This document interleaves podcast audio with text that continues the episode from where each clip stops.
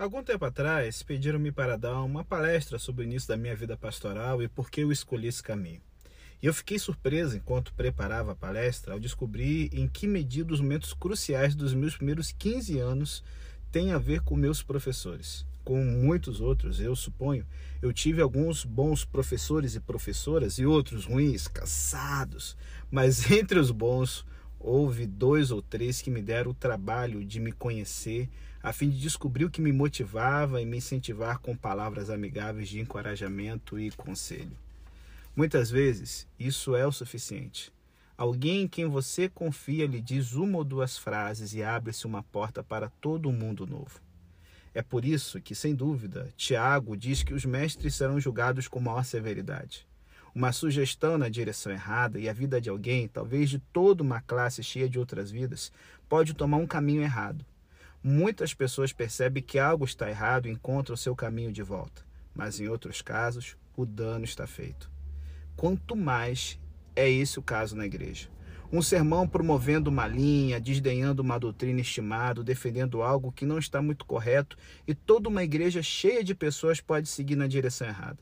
Uma palavra fora de lugar em uma conversa pastoral e o ouvinte, em um momento vulnerável e impressionável, pode sentir-se encorajado a dar um movimento falso mestres, tenham cuidado.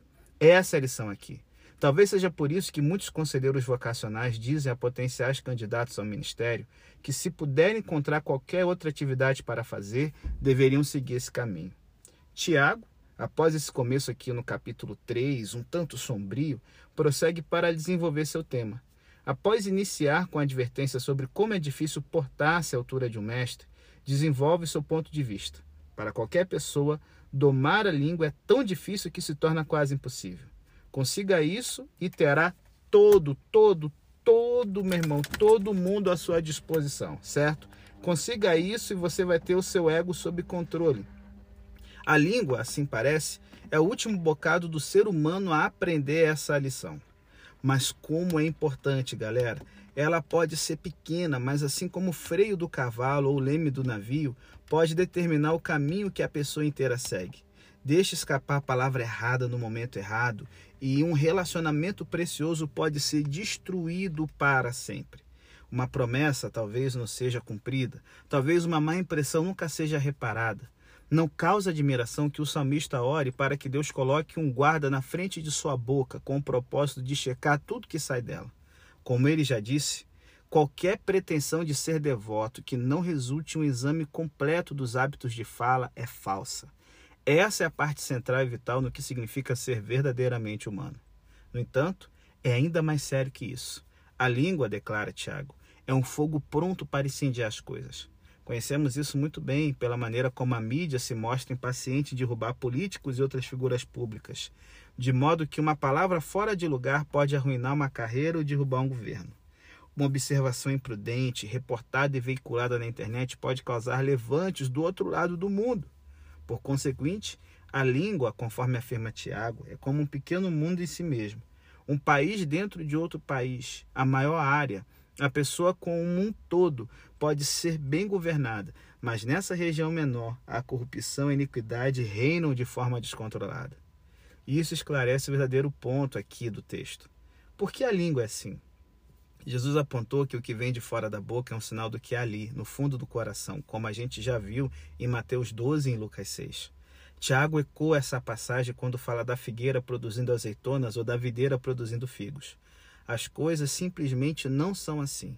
Se alguém passa a espalhar maldições, amaldiçoando outros seres humanos feitos à semelhança de Deus, então, no mínimo, tem de questionar se seu coração foi purificado de maneira apropriada, limpo pelo poderoso Espírito de Deus. E se esse não for o caso, verifica-se que a língua não é apenas um mundo privado de iniquidade e injustiça. Ela tira sua inspiração verdadeira do próprio inferno. Tiago, portanto, está atrás da consistência. Ele quer que as pessoas sigam Jesus por completo, para que sejam pessoas que apenas abençoam e não que abençoam e amaldiçoam. Esse é um padrão elevado, mas não esperaríamos menos se o Evangelho é, de fato, a mensagem de salvação. O perigo, como sempre, é que as pessoas entendam partes da mensagem da forma como desejam e tranquilamente deixem os desafios de lado. Mas isso não pode ser feito. A fonte tem de ser purificada para que só saia água fresca e doce. Por isso, precisamos de ajuda. E isso, felizmente, é o que o Evangelho oferece. Tudo começou com um diagnóstico errado. Outro dia mesmo eu estava vendo né, na, num portal de notícias o obituário de uma atriz famosa. Ela não era particularmente idosa, ela estava né, no início dos 70 anos. Gente, gente velha hoje está bem mais para frente, né? Então, assim, é, ela era bem jovem para os dias de hoje. Bom, mais ou menos, mas estava valendo, estava tava inteiraça. Seu médico não havia percebido os primeiros sinais de advertência. Na ocasião em que ela reclamou de uma dor, já era tarde demais. A doença já se havia espalhado e ela contava com apenas meses de vida. É uma história triste, repetida incontáveis vezes, mesmo com todos os avanços médicos de que dispomos agora. É possível que algumas pessoas imaginem que estão perfeitamente saudáveis enquanto caminham por aí com algo desagradável consumindo o interior do seu corpo. É disso que Tiago fala aqui em Tiago 3, verso 13 ao 18. Ele, claro, não está se referindo a doenças físicas, embora algumas vezes a doença em questão possa acompanhar uma saúde física precária de fato. Talvez, às vezes, seja difícil dizer o que causa o que. Tiago aqui fala sobre a inveja amarga e a discórdia, um espírito que está sempre censurando e criticando, que não deixa uma palavra agradável sair sem acrescentar uma desagradável. Enquanto alguém com esse tipo de espírito declara ser saudável, como por exemplo Tiago aqui, né, falando, ó, uma pessoa está aqui dizendo que é um cristão praticante, mas com o espírito cheio de amargura, sabe, discórdia. Hum, rapaz, Tiago tem uma resposta direta para essa pessoa. Esse tipo de gente, Tiago diz, está se vangloriando e conta mentiras contra a verdade. E o diagnóstico vai ainda mais fundo, viu? Ele já disse que a língua é um fogo incendiado pelo inferno. Agora, no verso 15, ele diz que uma mentalidade desse tipo vem do mundo dos demônios. Talvez de alguma aparência de sabedoria. Com frequência, gente, o cinismo dá. Bem, não esperaríamos com a mentalidade demoníaca que se identificasse de forma tão óbvia, não é mesmo? Tipo, ah, sou o demônio do fundo do inferno, siga-me, maldito. Não, claro que não. Então, assim, somos confrontados, portanto, com dois tipos de sabedoria. Essa pode bem ser uma palavra para a nossa época, em que tantas pessoas em todo o mundo estão aborrecidas com a maneira como seu país é governado, com a maneira como a força policial se comporta, com a maneira como a economia global funciona e assim por diante. Essas críticas, muitas vezes, são totalmente procedentes, como certamente eram na época de Tiago. Mas o desafio para o povo de Deus é ser capaz de dizer a verdade sobre como o mundo é e sobre como as pessoas ímpias se comportam, sem se voltar para uma queixa perpétua, em particular, sem se tornar alguém cuja aparência de sabedoria consiste em ser capaz de encontrar uma palavra mordaz para se referir a tudo e a todos. Afinal, ainda existe uma grande quantidade de beleza, amor, generosidade e bondade nesse mundo. Aqueles que seguem Jesus não devem apenas celebrar isso, mas também contribuir nesse sentido. É melhor, como diz o ditado, acender a candeia do que amaldiçoar a escuridão. E o próprio Jesus, gente, declarou uma bênção especial para os pacificadores. E Tiago toma isso aqui no verso 18, apontando para o desafio a respeito de guerra e desejo no capítulo seguinte, que a gente vai ver amanhã. Permitir que um espírito de inveja se espalhe para encontrar falhas e calúnias não é promover a paz. É permitir a formação de um ambiente de medo, raiva e suspeita, no qual é fácil haver guerras e brigas. Então, qual é a resposta, pastor? Tiago, no meio dessas advertências, oferece no versículo 17 uma descrição adorável, embora compacta, da sabedoria que vem do alto.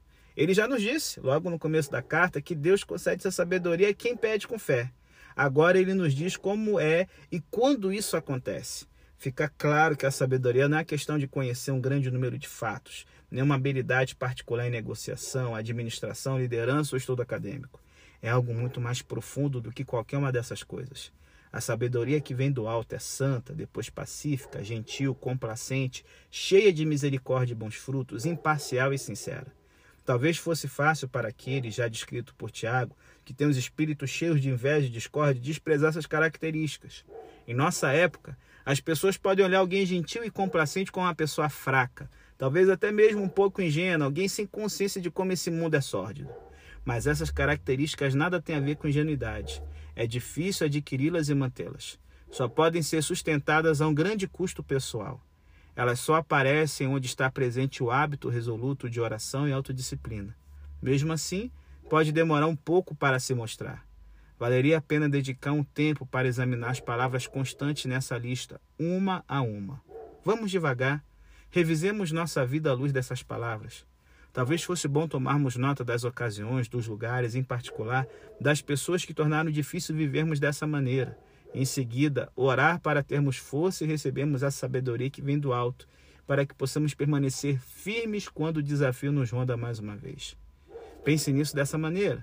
Suponha que você vive em uma vila ou trabalha em uma faculdade, fábrica ou farmácia.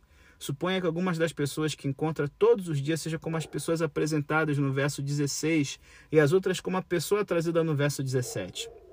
Ei, qual delas você preferiria que vivesse na sua rua? Qual delas você preferiria que viesse na sua direção? Qual delas você gostaria de ter como seu parceiro, como seu próximo? E a próxima pergunta é a resposta.